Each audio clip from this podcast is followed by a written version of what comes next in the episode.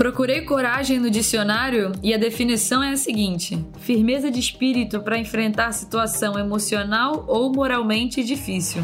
O rosto das minhas convidadas podia muito bem estar ao lado da definição de coragem no dicionário, até porque, só para constar, coragem é um substantivo feminino. Por isso, o tema que abre o maré de hoje é coragem feminina.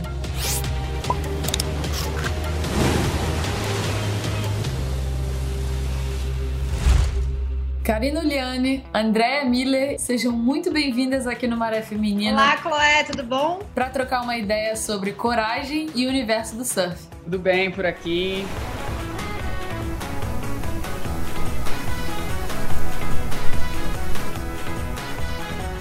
E antes de tudo, parabéns pelas suas conquistas, estilo.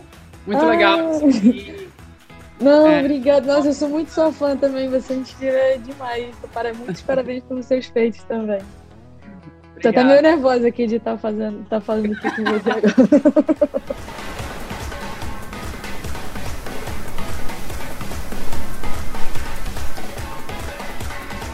Minha primeira pergunta é: qual foi o seu primeiro perrengue relacionado ao surf no mar? Você sentiu intimidada? Cara, eu acho que eu tive vários perrengues. no mundo de onda grande, a gente tem mais perrengue do que, na verdade, aquela onda perfeita, né? Um dos perrengues que eu tive bem no começo da carreira, eu lembro da gente pegar um bote e tinha eu e mais uns três ou quatro amigos e a gente colocou as ganzeiras, né, as, as pranchas no bote e tentando passar a, a barreira de coral, conseguir pegar ondas maiores. E eu lembro de uma série gigante vir, a gente conseguir passar, mas quanto mais é, profundo o mar é, mais radical foi ficando é, as ondas. E veio uma, uma parede de mar, assim, uma onda fechando o coral inteiro. E a gente não conseguia sair, não conseguia passar. E nessa a gente foi pega pela onda e o bote virou as pranchas para todos os lugares é, nós caímos do barco e o, e o bote ficou funcionando a milhão, né? O, o motor estava acelerado e ele virou, virou e virou de novo e continuou dando volta a milhão, tipo passando por cima da gente. E aí, caraca, uma, uns 40 minutos ou tendo que nadar para baixo para o bote passar com o motor, com a hélice. E esse foi um, um, dos dias que a gente meio que quase que morreu lá fora, assim, de. Caramba! Vácuo e sem nada. Karina, minha primeira pergunta é: qual o primeiro desafio que você viveu no esporte que já fez as suas pernas tremerem, mas que já deixou o corpo e mente viciados em adrenalina? Puxa, eu acho que eu faço isso desde muito pequena, mas é, uma vez que eu lembro, assim, que eu, que eu me desafiei de verdade, eu estava morando na Austrália com 15 anos, passei na frente de um clube de salva-vidas, chama Surf Life Saving Club, Blind Surfers Paradise. E aí fiquei olhando aqueles caras, tipo, fazendo treinamento de resgate, salvando vida e aquelas ondas grandes assim, falei, meu, que coisa em casca grossa, né? Será que que dá isso para mim? E eu tinha aquela paixão pelo mar, tal, e eu entrei no clube de salva-vidas, me inscrevi para virar salva-vidas. Eles falaram assim, tipo, imagina uma menina pequena, 15 anos, aquele porte físico bem, tipo, baixinha. Eles falaram, ó, oh, não é assim, são seis meses de curso, você tem que passar por várias provas e não dá pra... Bom, resumindo bem a história para você, Chloé, eu passava lá todo dia, todo dia, tentando convencer o diretor do clube que ele tinha que deixar eu virar salva-vidas e seis meses depois, depois de todas as provas teóricas, práticas e tudo que eles fizeram, eu me tornei salva-vidas na Austrália. Em que situação você teve que reconhecer seus limites e recuar? Olha, eu estava fazendo uma série nova para o canal Off, que inclusive está no ar agora, chama Forças da Natureza, e eu, eu, me predispus a fazer uma coisa que nunca tinha sido feita por ninguém antes, né? Que é cruzar o maior lago de lava do planeta. E a gente chegou lá e tentou achar ancoragens para colocar a corda, armar o zipline e eu atravessar em cima de um lago de lava, assim, daquele magma explodindo.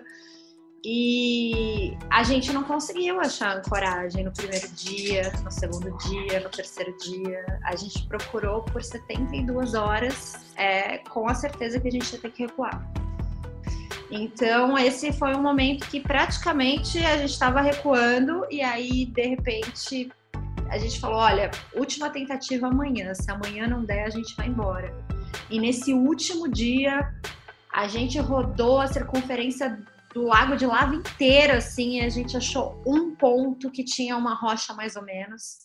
Só que esse um ponto encheu a gente de esperança. E aí a gente continuou procurando e achou os outros três que faltavam, porque a gente precisava de duas seguranças de um lado, no mínimo, e duas do outro. E aí eu fiz essa travessia. Mas, tipo, esse foi um quase tive que recuar, sabe? E no final das contas deu certo.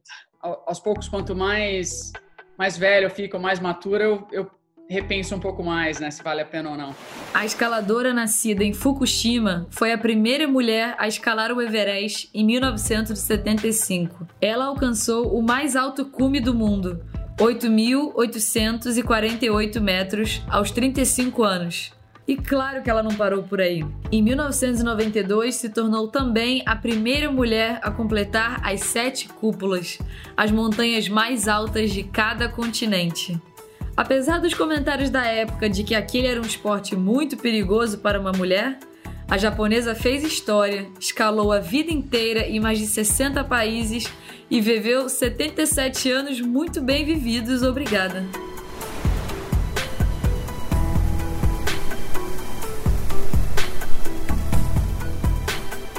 E com certeza vocês já ouviram muito aquela famosa frase: "Ah, isso é perigoso demais para uma mulher". E como que vocês reagem a esse tipo de comentário?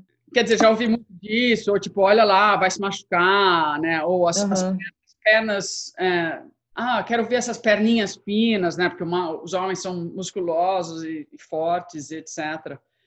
Eu nunca deixei meio que me afetasse, né? Eu eu tento sempre tá saudável e tá fora, né, é, fazer o meu treino, eu tenho que saber o que, que o meu corpo está pronto. Não deixo que ninguém me pare, né? Eu, eu mesma me paro e quando eu sei que eu estou pronta, eu vou lá e aprendo as minhas próprias lições se for alguma coisa errada. E acaba que serve até de motivação, não de, de ouvir esse tipo de coisa falar, não, eu vou entrar e vou mostrar que eu sou, eu sou capaz de fazer isso sim. Exatamente. É tipo falar com as suas ações, né? Na verdade, a gente chega lá quietinha, observa, observa treina, e aí quando você vai, conquista, aí você vê a diferença das atitudes dos homens pra gente. Ah, já ouvi alguns comentários bem maldosos, machistas, mas de verdade, a princípio, assim, me deu vontade de rir. E depois, quando eu tava escalando mesmo, me deu vontade só de escalar mais forte ainda. Então, acabou que ele não atrapalhou. O, esses comentários eles existem, mas o que a gente vai fazer com ele é a gente que escolhe, né? E eu usei eles ao meu favor. Então, te dar um exemplo, assim, quando eu estava indo subir o Everest a primeira vez, em 2013, é, eu postei nas minhas redes sociais que eu estava tipo muito forte, muito empolgada com a minha expedição, só faltava 90 dias e eu tinha conseguido fazer um treino assim assado assado com uns números legais e tal. E aí teve um cara que postou logo embaixo assim, é, tinham muitos comentários legais, mas aí veio um é muita falta de louça para lavar. E aí eu falei, quer saber, ele não merece nem um segundo da minha atenção. Já bati o olho, já dei aqui os segundos que ele nem merecia. E pode ficar tranquila que eu vou mostrar para ele que falta de louça para lavar, né? A gente conversa depois da temporada do Everest. E eu tenho certeza que ele leu a notícia e tal, mas eu, eu nem me dei ao trabalho de responder, assim. Karine, já que você entrou no assunto do Everest, eu queria que você me contasse como é que foi a sua experiência lá. Nossa, foram duas experiências, Chloé, porque foi tão legal, assim, que é muito transformador, né? Quando você fala de alta montanha, você não está falando de um esporte que te traz prazer na maior parte do tempo. Pelo contrário, assim, você está falando de um ambiente super hostil, frio, vento, mochila pesada nas costas, um lugar onde tem uma quantidade de oxigênio muito baixa para o ser humano ou para qualquer ser vivo sobreviver. Então você está falando aí de, de dureza na maior parte das vezes. Mas tudo que acontece no caminho dessa expedição, os amigos que você faz, as pessoas que você conhece, as experiências que você vive super intensas, aquela coisa de você tá vendo uma vista do topo do mundo que pouquíssimos seres humanos conseguiram ver.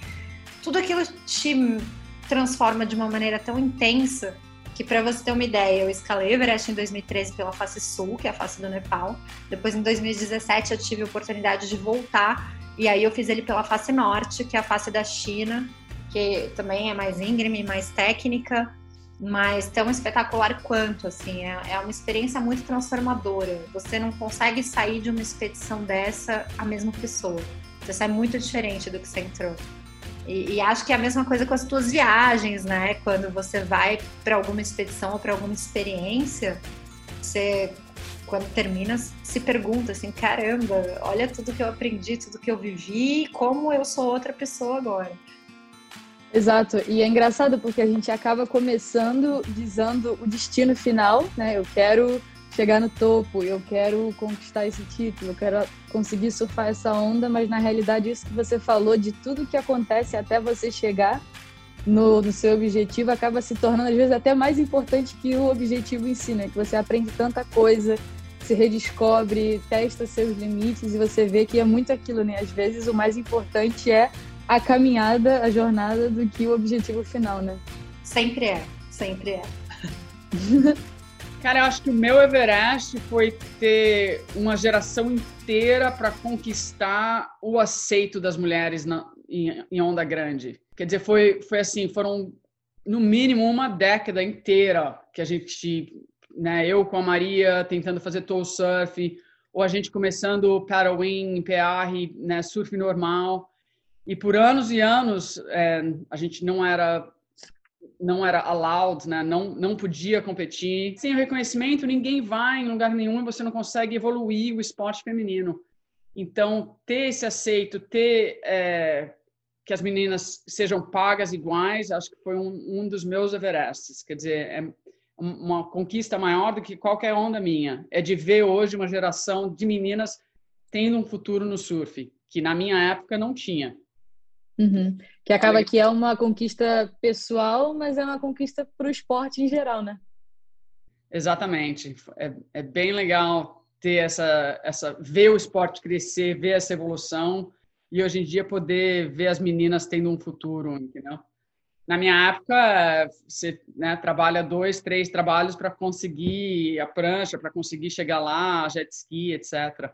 E qual referência feminina vocês tiveram no início quando o assunto é coragem? Então, uma das mulheres que me influenciou muito foi a Maria Souza. Ela é ex-mulher do Laird Hamilton, é uma brasileira muito guerreira. Ela fazia uh, body surfing e surfou altas ondas, isso bem antes de mim. E ela, assim, foi com cara e coragem.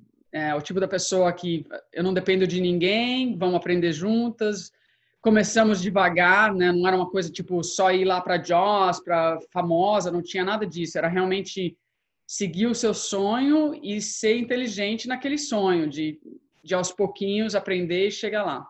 Nossa, eram tantas, né? A gente, assim, cada esporte tem uma. Tinha na escalada, tinha no surf, inclusive quando eu era mais nova, eu surfava com, com uma menina que tinha o mesmo patrocinador que eu, depois a gente acabou ficando muito amigas, a Débora Fará. Uh, hoje ela não está mais entre a gente, ela teve um acidente em Maresia surfando e faleceu surfando, mas ela era uma baita surfista, assim, um baita exemplo de coragem, entrava em qualquer mar. E, e eu lembro assim, não, não era uma atleta, eram várias atletas de vários esportes diferentes que eu achava muito legal.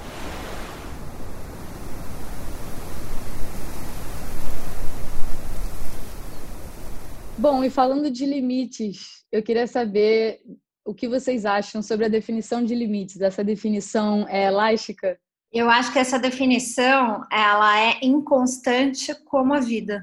Puxa, a gente pode ver o quanto que a gente muda. Pensa na Chloé de 10 anos de idade a Chloé de 20, a Chloé de 30 e pensa na Chloé com quando ela tiver 50, como vai ser. O ser humano, por definição, ele está em constante mudança, ele está em constante evolução. É... Então a gente vai mudando ao longo da vida e os nossos limites vão mudando ao longo da vida junto com a gente, com certeza. E eu acho que a tua própria mente vai mudando, né? Aos poucos que você, o que você achava que era impossível antes, hoje é possível e ainda o além.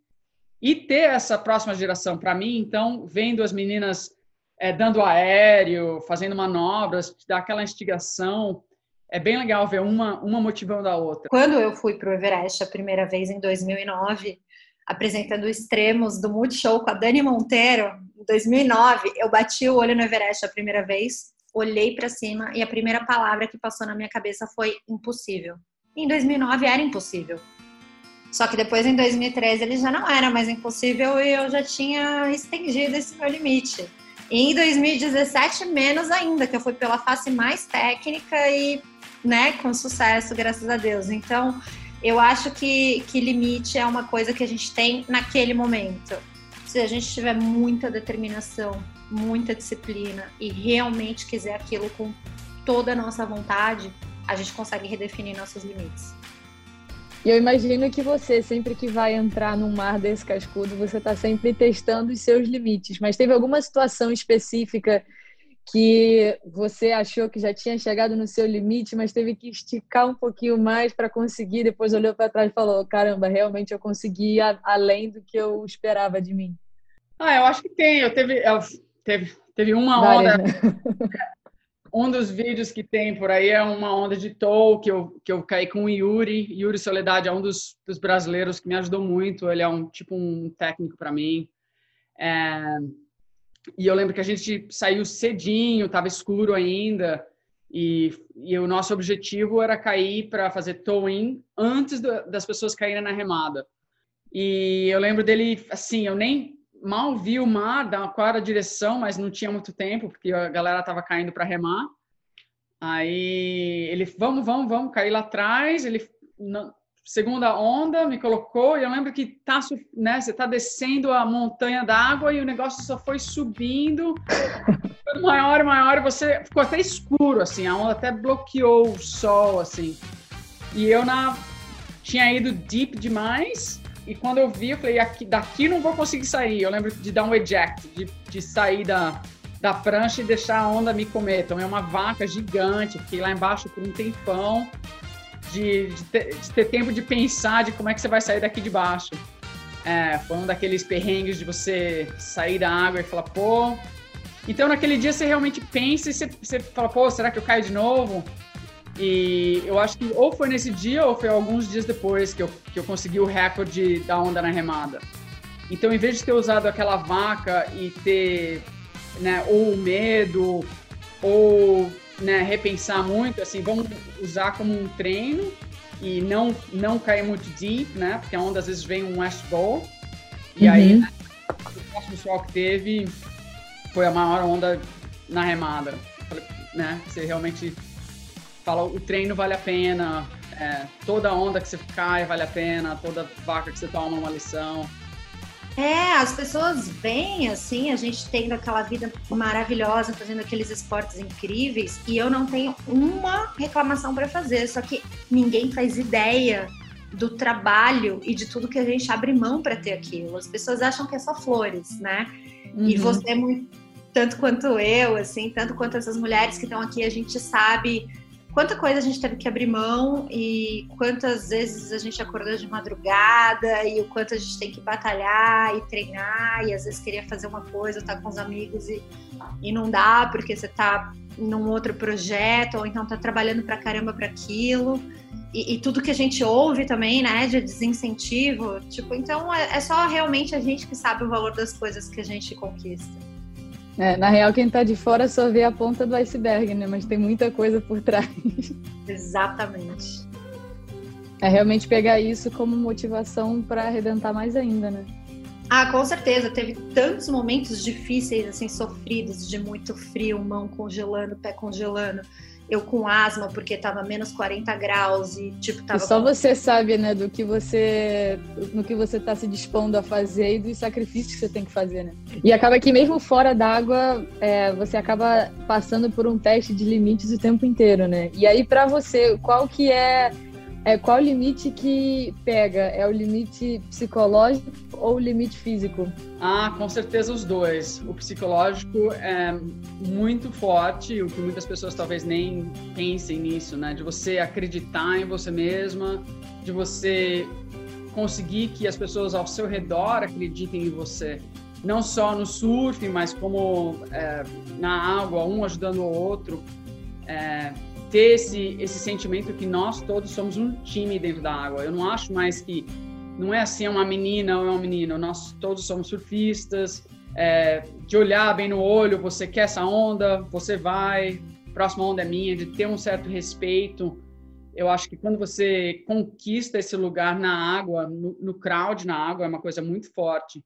Todo dia para mim é um, é um dia de estar, tá, se eu descansei, se eu hidratei, se eu comi bem, quer dizer, é uma coisa a mente o corpo está sempre ligado, é 100%, 50-50 é mente e corpo, né?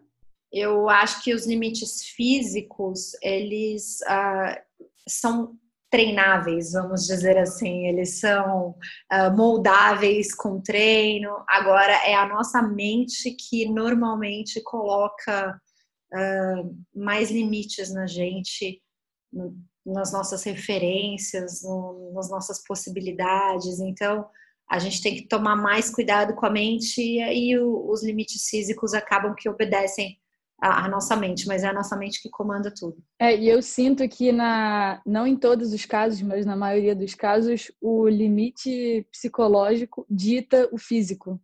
Total. E acaba que o que realmente acontece, como você reage, é uma consequência direta de como você encara aquela situação, né? Exatamente, concordo 100%.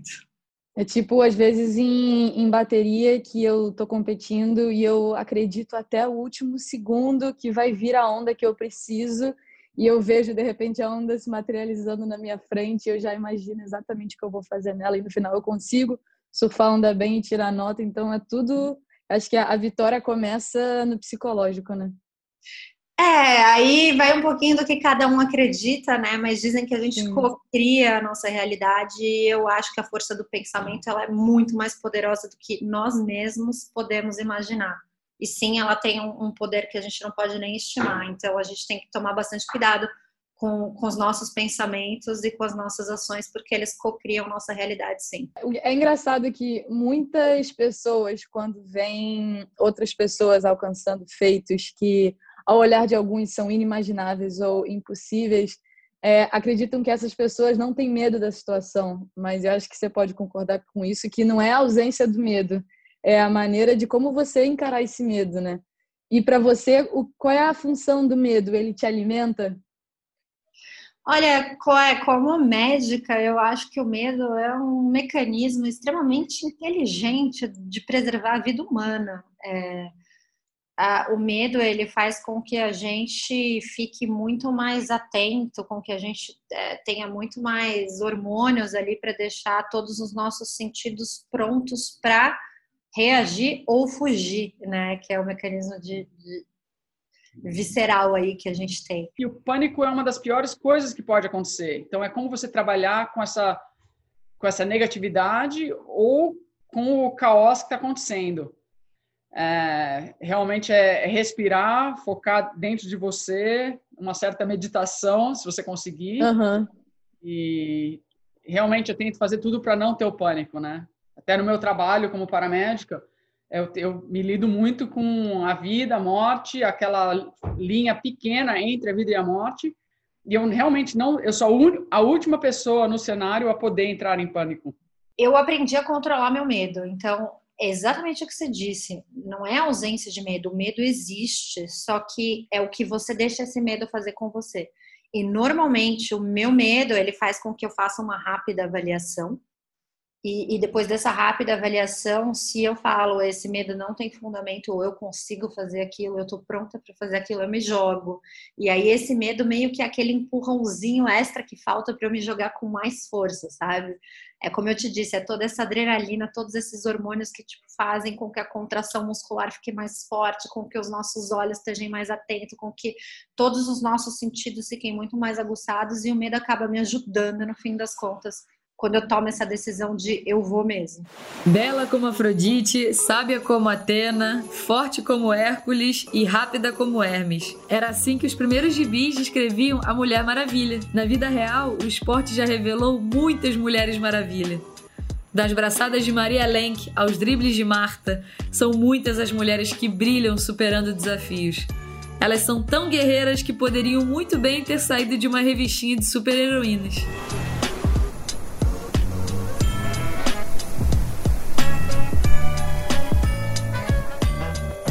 Bom, André, você além de uma Water Woman, é uma Wonder Woman também, né? Vamos combinar, porque você já ganhou o prêmio do XXL da maior onda na remada, já fez diversas vezes a travessia de Molokai para o Arro, é pioneira no stand-up paddle.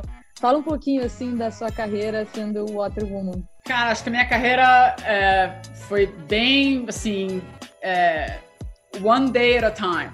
Tipo, cada dia é aquela, aquela ganância, aquela vontade de fazer uma coisa é, meio aqui radical, talvez, assim, acho que eu sempre busquei adrenalina, né? Cada conquista, acho que foi uma coisa bem do coração, de querer se divertir, de querer melhorar você mesmo.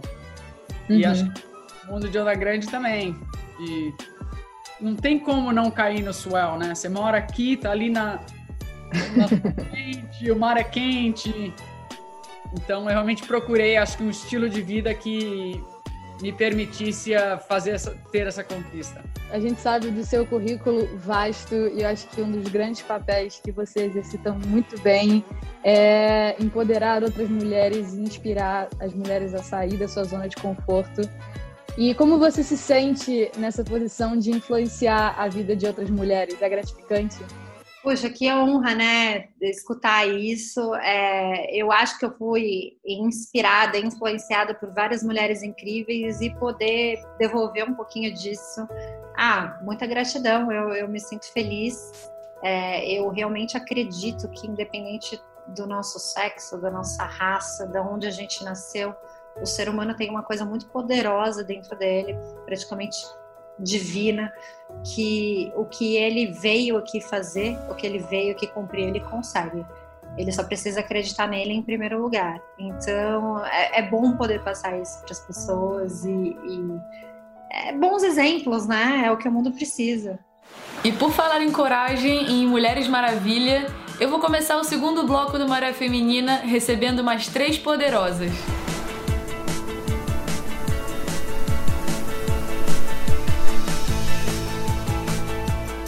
Bem-vindas, Érica Prado, Noala Costa e Sueli Naraíza. E aí, meninas, tudo tranquilo? Valeu, é um prazer. Um prazer enorme.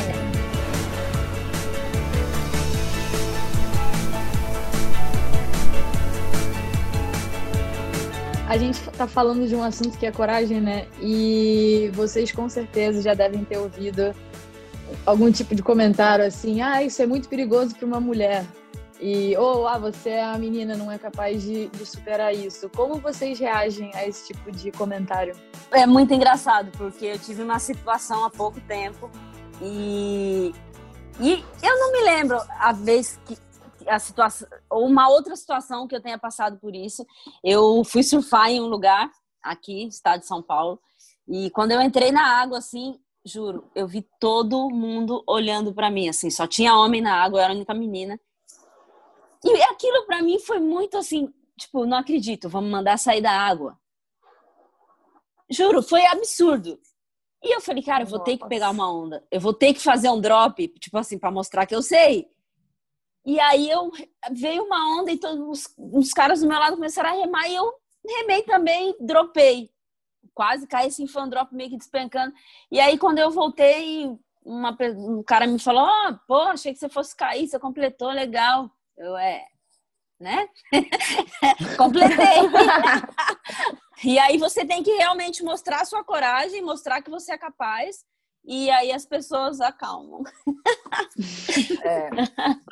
Essa situação já aconteceu comigo também no mar pequeno, aqui no Leme, no Rio de Janeiro. E é isso, né? Às vezes tem só homem na água e a galera fica meio que te olhando assim, eles se sentem encorajados a raberarem você, né? Aí eu fico assim, só esperando a onda. Se eu tô na razão, se eu sou a dona da onda, né? Se eu tô no pico, eu vou e vou gritando. Aí eu fico torcendo pra mim, né? Cara, eu tenho que dar um rasgadão, tenho que fazer alguma coisa pra essa galera ver que eu não sou uma Howley. Tipo, porque é isso, né? Tem muito machismo no surf. Às vezes, às vezes os caras não sabem nem surfar direito, mas eles já se acham melhores do que as mulheres. Tipo, é bizarro. Para mim, eu já parto do princípio que cara feia para mim é fome. Então, eu tô ali na água, eu tenho meu direito de pegar onda também. Então, assim como eu, várias outras meninas. Então, respeite para ser respeitado. Então, cada é, ali na isso. sua hora, mas deixa eu pegar minha onda também.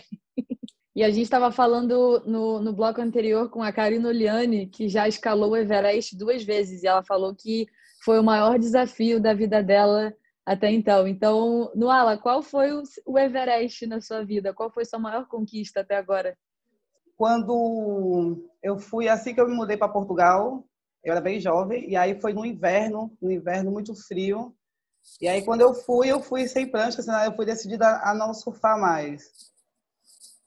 E aí eu chego lá uma semana depois que eu chego e tá rolando um campeonato português. E tinha altas ondas, estava muito grande. Era em Carcavelos. Carcavelo, quando cresce, ele fica casca. E aí eu tava lá e eu não tinha roupa de borracha e meu irmão falou assim, nossa, Nala, eu quero ver se você entrar agora, tu vai ganhar esse campeonato. E eu falei, caramba, como é que eu vou entrar sem roupa de borracha no inverno, no inverno frio de Portugal, né? O mar desse tamanho com a prancha emprestada. E aí o Pequel falou, quero ver você entrar. E aí eu me inscrevi e entrei no peito, passei umas quatro baterias e fiquei em segundo e para mim foi uma grande vitória, porque eu já saí com patrocínios, com apoio, com prancha, com roupa de borracha, porque eu não tinha.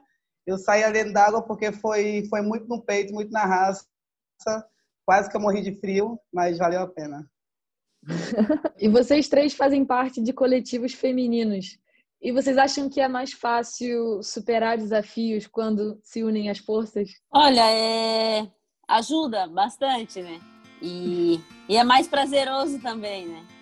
Porque é divertida, a mulherada se entende, a mulherada se apoia e esses grupos né, que, que se formaram aí ao longo dos últimos anos, eu acho que só veio a favorecer não, eh, não só o surf, né, mas a mulher mesmo, né? É fazer a mulher acredita na mulher, né? A mulher vê que a outra é capaz e ela incentiva. Então, acredito que esses grupos só veio a fortalecer e, e a unir mais a mulherada não só para o surf, mas de uma forma em geral. Eu concordo com a Suelen, esses movimentos são super necessários e as mulheres se fortalecem a cada dia mais. E falando dos surfistas negras, é, é um movimento que eu tive a iniciativa de criar virtualmente no ano passado. Eu toco sozinha, mas eu digo que eu não estou sozinha, porque quando eu quero fazer um evento, como aconteceu em novembro do ano passado, que foi o Encontro Nacional de Mulheres Negras e Nordestinas aqui no Rio de Janeiro, é, eu contei com o apoio de muita gente. É, tá rolando um boom né, de movimentos femininos e eu acho que isso é muito interessante. É, a Noala veio de Pernambuco, deu aula de surf para várias meninas, teve a presença da Monique Santos, da Ianca Costa. É, Suela, infelizmente, não pôde comparecer porque estava viajando, estava fazendo a surf trip. Mas, assim, foi um evento que reuniu várias mulheres de várias gerações. E é isso, a galera quer isso, a galera quer se movimentar, a galera quer se fortalecer. E esses movimentos ajudam, né? Estimulam cada vez mais mulheres. E no ALA tem um movimento lindo também, que é o Todas pro Mar. Eu era só um ser pensante, um ser com ideias. E agora eu tenho um coletivo enorme de mulheres que eu absorvo, eu costumo falar para elas que eu sou uma esponja delas todas. Então eu absorvo o conhecimento delas, experiências, a gente vai fazendo essa troca então, além de, de fortalecer, né, de eu me sentir muito mais forte e empoderada, eu me lembro que a, que a TPM vai fazer cinco anos, e o quanto eu era insegura cinco anos atrás e a segurança que eu tenho agora é um mundo de diferença. Isso foram as mulheres que fizeram isso comigo, né? As mulheres que me fizeram ver o quanto eu era capaz, o quanto eu era bonita, o quanto eu era boa pessoa, boa surfista, inteligente e todas as coisas que a gente precisa ouvir. Só quem fala são as mulheres. E que, além disso, a gente também tem essa rede de, de trocas, né? Porque justamente, principalmente agora, na época de, de pandemia, então, nós, né, em plan mulheres de coletivo, todas somos mulheres autônomas e produzimos algo, então nós trocamos tudo. Então existe esse fortalecimento feminino também nessa área, né, das mulheres fortalecerem as mulheres, ajudarem as mulheres e, e viver. Nós vivemos melhor em, em sociedade, né? Isso é ancestral. Então, as mulheres sempre viveram melhor em comunidade e o patriarcado foi dissolvendo isso e agora a gente teve, a gente despertou para que descobriu que nós somos fortes quando nós estamos em coletivo, porque sozinha a gente faz muito pouco.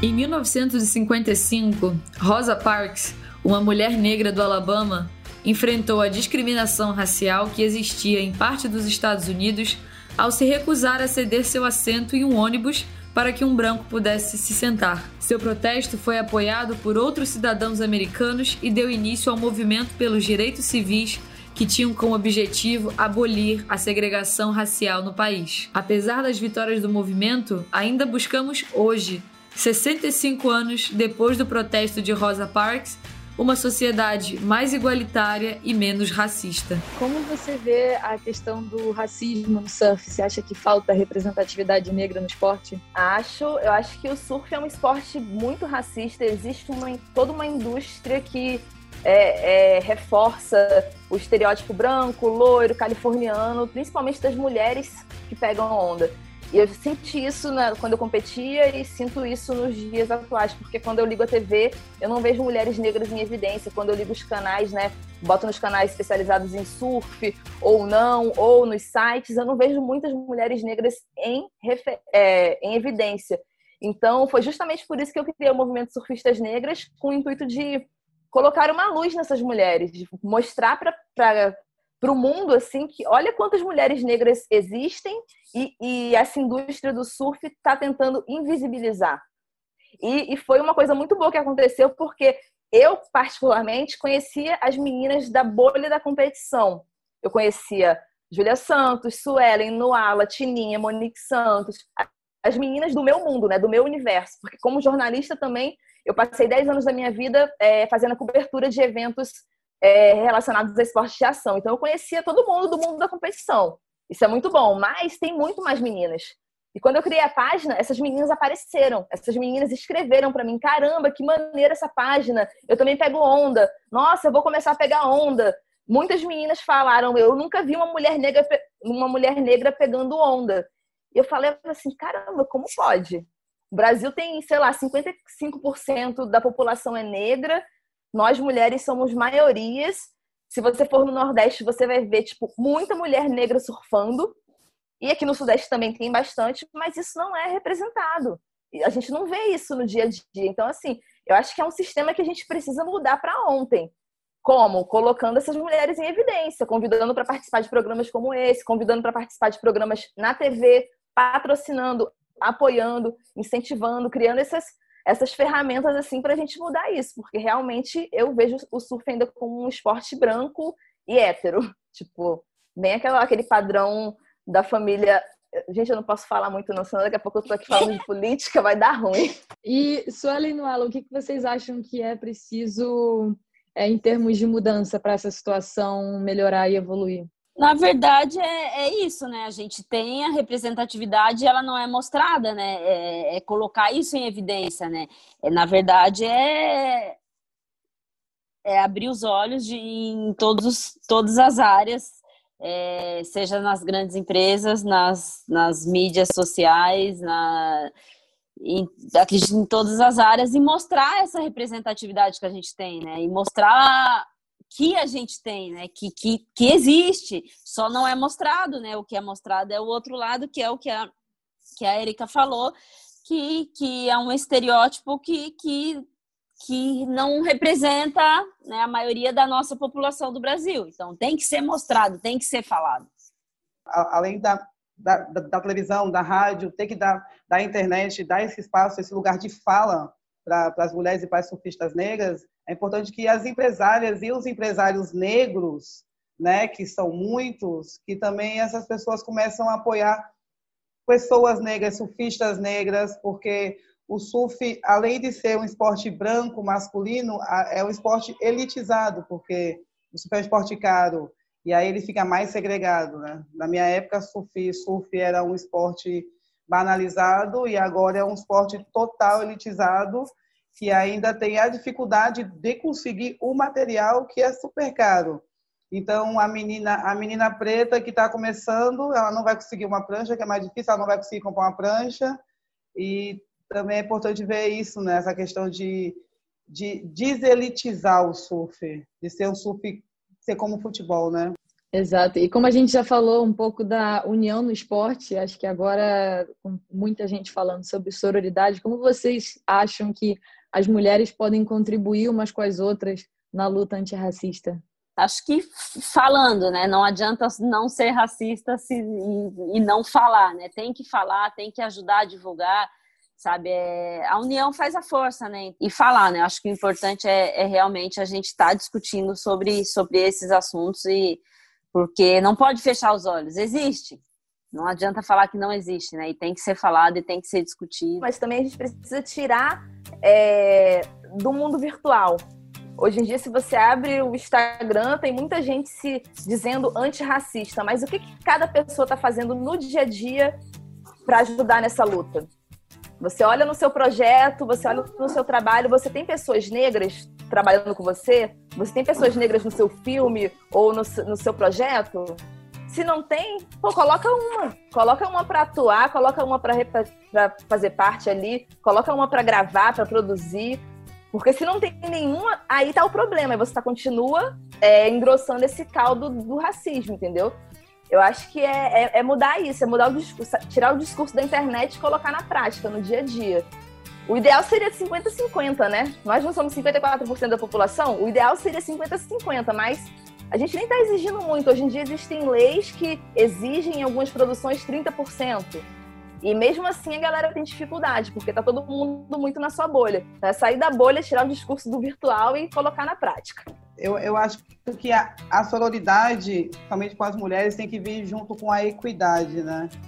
Eu acho que tem que valorizar a mulher naquilo que ela faz de melhor, independente da cor que ela esteja, que ela tenha, né? Então, se você tem uma amiga negra que é capaz de fazer algo, que ela estudou para isso, que ela tem a bagagem para isso, é que tem que ver como ser mulher, né? Um ser capaz de também, de construir também, de fazer também de fazer talvez melhor, porque como a gente tem que demonstrar mais e melhor e sempre fazer melhor, então acredito que quando os projetos e os lugares que têm mulheres negras trabalhando, elas sempre estão dando o seu melhor e normalmente são sempre melhores mesmo, porque a vida nos ensinou que a gente tem que ser melhor. Então, as mulheres primeiro têm que apoiar a mulher, tem que divulgar a mulher, tem que discutir com as pessoas sim que falam mal, tem que discutir com as pessoas que dizem que é mimimi tem que defender a, a mulher, tem que enaltecer a sua amiga mulher preta sempre e a sua amiga mulher ser feminino, né? Seja ela preta, branca, trans, né? Enaltecer o ser feminino. E o principal é isso, é, é, deixar de ver a cor e ver o ser mesmo, o que você é capaz, o quanto linda você é, o quanto você trabalhou, o quanto você é capaz. E as mulheres têm que, têm que brigar. Eu acho que eu sou muito da briga, da luta, da discussão, então, acredito que não pode ouvir algo e ficar calada, não pode ver uma situação e fingir que não está vendo. Então, tem que as minhas amigas brancas é, têm que me defender, têm que defender as mulheres negras. E se elas não fizerem isso, elas não estão faz, fazendo pouco. Então, tem que defender, tem que falar, tem que lutar, tem que discutir e tem que, tem que falar, enaltecer as mulheres, o ser feminino.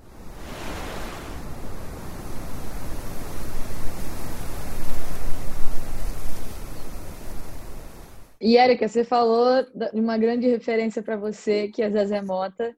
E eu queria saber quem são as outras referências para vocês, fora do meio do esporte, quando a questão é, é, é resistência, é força e talento. Para mim, eu acompanho assim bastante a Djamila Ribeiro, né? É, acho que é uma grande referência aí no Brasil. A Zezé Mota também não tem como né, não, não ser uma referência. É, acho que é uma grande atriz que, eu sempre acompanhei nas novelas e não tem como, né, pensar em referência negra e não pensar em Zezé Mota, Thaís Araújo. Então, acho que são, são referências aí que, que eu acompanho desde pequena e que realmente são referências, né? Que eu via na televisão e, e que até hoje continuam na, na luta aí pela, por nossa pela nossa raça, é, por serem mulheres e acho que são esses os nomes são grandes referências para mim. É, eu vou engrossar o coro aí com a Sueli mais uma vez. A Djamila Ribeiro é uma grande referência para mim.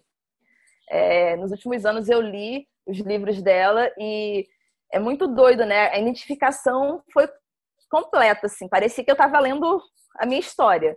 As histórias que ela descreveu nos livros, no Quem Tem Medo do Feminismo Negro e no Lugar de Fala, são é a nossa história. É a nossa história. Então, assim, ela é uma grande referência. E na TV, eu gosto muito de assistir a Flávia Oliveira, a Maju Coutinho, Glória Maria, que é uma das antigas, né? Mas tipo, foi a primeira referência de mulher negra na televisão, assim, no jornalismo para mim. Assim, tem muita, tem muitas.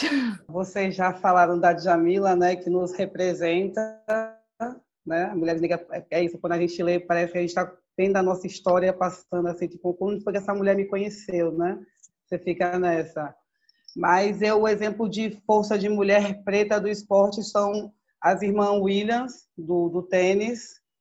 Como eu sempre fui uma competidora muito, muito acirrada, de muita luta, de muita força, então é o exemplo de mulheres fortes que conquistaram, que lutaram, que passaram pelo racismo, né? Porque o tênis é um esporte branco, se no surf é assim, imagina no tênis que é um esporte total elitizado. Então elas superaram e elas foram as melhores do mundo durante anos e ainda está difícil de superar. Então elas também são duas mulheres muito fortes. E como é ser referência para outras mulheres? Porque vocês são grandes referências. É uma responsabilidade grande. é uma responsabilidade, porque até quatro anos atrás eu não me via como uma referência. E foi justamente no campeonato que a família da Suelen organiza lá em Ubatuba que uma moça virou para mim, me chamou. Eu estava trabalhando, né, cobrindo o um evento. Ela falou assim: "Seu cabelo é lindo" seu cabelo é lindo e minha filha quer tirar uma foto com você por conta do seu cabelo. Como é seu nome? Tal, tal, tal. Aí eu falei, caramba, tipo, eu inspirei a garota pelo meu cabelo. E, eu, e, e me tornei uma referência para ela. Então, assim, eu acho que cada ação, cada atitude nossa acaba se tornando um exemplo para alguém. Porque hoje em dia tá tudo ali na internet, né? Nossa vida realmente é um livro aberto. Por mais que a gente tente não expor tanto, se eu posto uma foto lendo um livro, ou se eu faço, ou se eu tenho um discurso aqui, eu vou, eu vou, eu vou influenciar alguém. Tem meninas mais novas que se inspiram ou que me têm como referência ali. Então, é, eu acho que é uma responsabilidade grande e me sinto honrada. É, realmente a responsabilidade ela não é pequena, não. mas é. Mas eu, eu fico super feliz, porque também é, é o reconhecimento, né, de toda uma trajetória, de toda uma história. E você, eu olho para trás e vejo, pô, tudo que eu fiz e tudo que eu me dediquei, me abdiquei, valeu a pena, sabe? Hoje é só tenho gratidão de, e agradecimento a, a toda a minha história e a todo mundo que me acompanha. E você vê realmente que, assim, a, né, em alguns momentos da vida, você fala: Nossa, será que eu estou no caminho certo? Será que eu tô fazendo certo. E hoje olho para trás, apesar de ter muitos erros também, olho e vejo que o caminho era esse mesmo e, e mas a responsabilidade ela só aumenta. para mim, além de ser uma responsabilidade muito grande, para mim é super empoderador. É, esse você ser referência, eu ser referência para pessoas, quer dizer que eu sim estou fazendo o trabalho certo eu estou trilhando o caminho correto, né? E inspirar, né? Inspirar mulheres, inspirar crianças. Você vê que, que as mulheres querem estar perto de você e aprender de você. Você vê que as crianças querem ser como você. É, isso é isso é engrandecedor, né? Isso é poderoso. Eu me sinto super forte, super poderosa.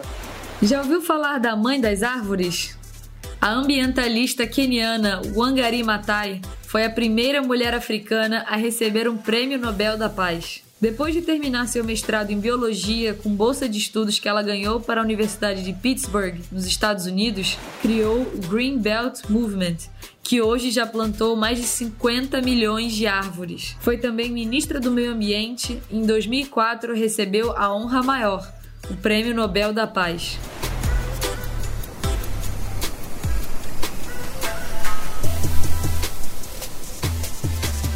E isso que você falou, Noala, da vertente de ser uma referência no, no âmbito social também é muito importante. Eu acho que por a gente estar inserida no meio do esporte, tem também muito a veia da preocupação ambiental, né? Então, no seu projeto Todas para o Mar, é, você organiza mutirões de limpeza nas praias, a distribuição das cestas básicas. Como vocês veem é, a importância de mostrar para o máximo de pessoas possível que isso também é um assunto que a gente tem que bater forte na tecla, que é o cuidado com o meio ambiente? O primeiro é, é dar exemplo. A base é a educação, na real. A base é a educação. Né? A gente que cata lixo, a gente consegue reconhecer um lixo nativo e um lixo de turista. Né? A gente consegue saber que lixo é de cada lugar. Então, é educação mesmo. É, o que falta é a base. Então, o que, o que a TPM faz com as nossas crianças da TPM é educar, mas é um trabalho de formiguinha. Então, tipo assim, são quatro anos que a gente está educando e repetindo e batendo na mesma tecla. Agora que dizem que tempo é dinheiro, então tem esse tocadilho que eu acho que tempo é tempo e que as pessoas têm que dar, doar o seu tempo para educar essas pessoas e essas crianças levam para suas casas. A gente faz o trabalho inverso. A gente educa as crianças e as crianças vão lá um exemplo para os pais e educam os pais. Então, esse trabalho ambiental que a gente procura fazer é um trabalho demorado, mas ele dá resultado e o resultado é sólido. Vão crescendo e vão aprendendo e vamos ver se a gente consegue no presente construir um futuro. Bom, chegou a hora de juntar a mulherada para testar os conhecimentos aqui com o nosso desafio. E a pergunta tem a ver com história do mundo do esporte. Quem responder primeiro se safa. E as outras vão ter que contar uma história do surf que não contaria para ninguém. Então bora para a pergunta. Manda. Tenho certeza que é muito mais fácil do que qualquer ondão aí que você já pegou. Vamos lá. Vamos lá. Vocês vão tirar de letra, tenho certeza. Pergunta: A primeira campeã mundial de ginástica brasileira é negra. Qual o seu nome? Não vejo a hora de aprender. Daiane dos Santos. Daiane dos Santos. Daiane dos Santos. Pô, eu acredito que eu vi alguma história de vocês, ninguém vai contar nada disso, uma história engraçada. Sou muito fã dela. Minha irmã fez ginástica olímpica há bastante tempo e eu sou muito fã desse esporte e muito fã da Daiane também. Isso é uma coisa legal de poder agora realmente olhar para trás e pensar, pô, eu né, às vezes eu moro aqui fora e não estou prestando atenção no que está acontecendo lá ou por causa do trabalho, etc. E de agora você ouvir e falar, pô, agora eu quero ver quem é que ela fez a conquista, as barre a barreira que ela passou, né, ou por mulher, ou por ser negra, ou coisas que hoje em dia você fala, não acredito que isso acontecia naquela época. Aham, uhum, então, total. Aprender. Bom, agora é a hora da, da sua história engraçada, já que você não sabia a resposta. Perder biquíni na água. E, Caraca. Aí, entendeu? De você falar, pô, de chegar na. Eu lembro em Roquipa, o meu top saiu. E de você só tá tipo de biquíni, você, pô, tá sem. Não tinha como, né? De sair com a prancha na. De ficar na água e, e tipo, ter que pedir pra alguém na praia pegar uma toalha pra você. Mas isso é uma das minhas. Caraca! Eu ia contar que a minha, na minha primeira surf trip, eu esqueci de levar biquíni. E eu acho que isso já era, tipo, uma história, tipo, como é que você esquece de levar biquíni numa surf trip? Mas essa de perder biquíni é hilária. Uau, que papo foi esse hoje, hein? E que sorte a minha poder trocar uma ideia com tantas mulheres incríveis que têm passado por aqui. Mas antes da gente se despedir, eu tenho a última pergunta. Como vocês se imaginam daqui a 10 anos e o que vocês gostariam de estar fazendo? Eu me imagino ainda surfando, surfando, compartilhando os conhecimentos e me divertindo na água, de preferência. Essa é, esse é, é o que eu quero, o que eu pretendo daqui a 10 anos. Né? Eu me imagino assim também, surfando, viajando bastante, compartilhando experiências, trocando experiências e dentro d'água. E na televisão trabalhando também, como jornalista que sou. Eu me imagino surfando, lógico. Né? Daqui a 10 anos eu acho que vou estar cinquentona, ainda vou estar em cima para pegar onda.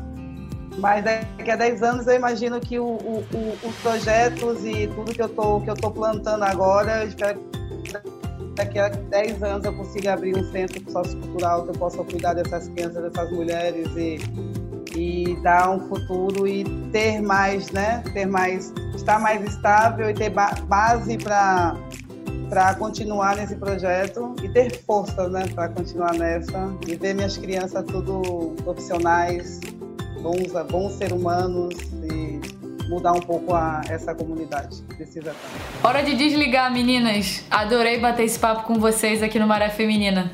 Muito obrigada, Clé. Foi um super prazer te conhecer. Parece até que é pessoalmente. É, quero ouvir tuas histórias. Vamos manter contato. Se você vier para Mal e para Havaí, pode contar com a gente aqui. E obrigada por ter me convidado a fazer parte desse show maravilhoso. Espero que realmente motive muitas meninas e que o esporte feminino continue a crescer. E graças a vocês por estarem fazendo projetos como esse. Muito obrigada e parabéns pelas suas conquistas. Cléia, foi um prazer estar com você. Super obrigada pelo bate-papo. Você também inspira muitas mulheres. Continue fazendo isso. É muito legal ver essa, essa nova geração vindo aí e, e realmente assim redefinindo todos os limites do possível feminino. E foi um prazer. Valeu, mulherada. Foi demais, gente. Obrigada pela Valeu. oportunidade. Noala, sou sua fã. Suelen, sou sua fã. É, eu também. Bora correr atrás desse título mundial que eu tô na torcida. Vamos lá, também tô na torcida, hein? Foi incrível receber essas mulheres inspiradoras no Maré Feminina de hoje. E você, tá curtindo? Então me diz o que achou aí nos comentários, aperta o joinha aí e não se esquece de se inscrever pro YouTube do canal Off e pro Spotify, beleza? A gente se vê na semana que vem no próximo Maré Feminina. Fui!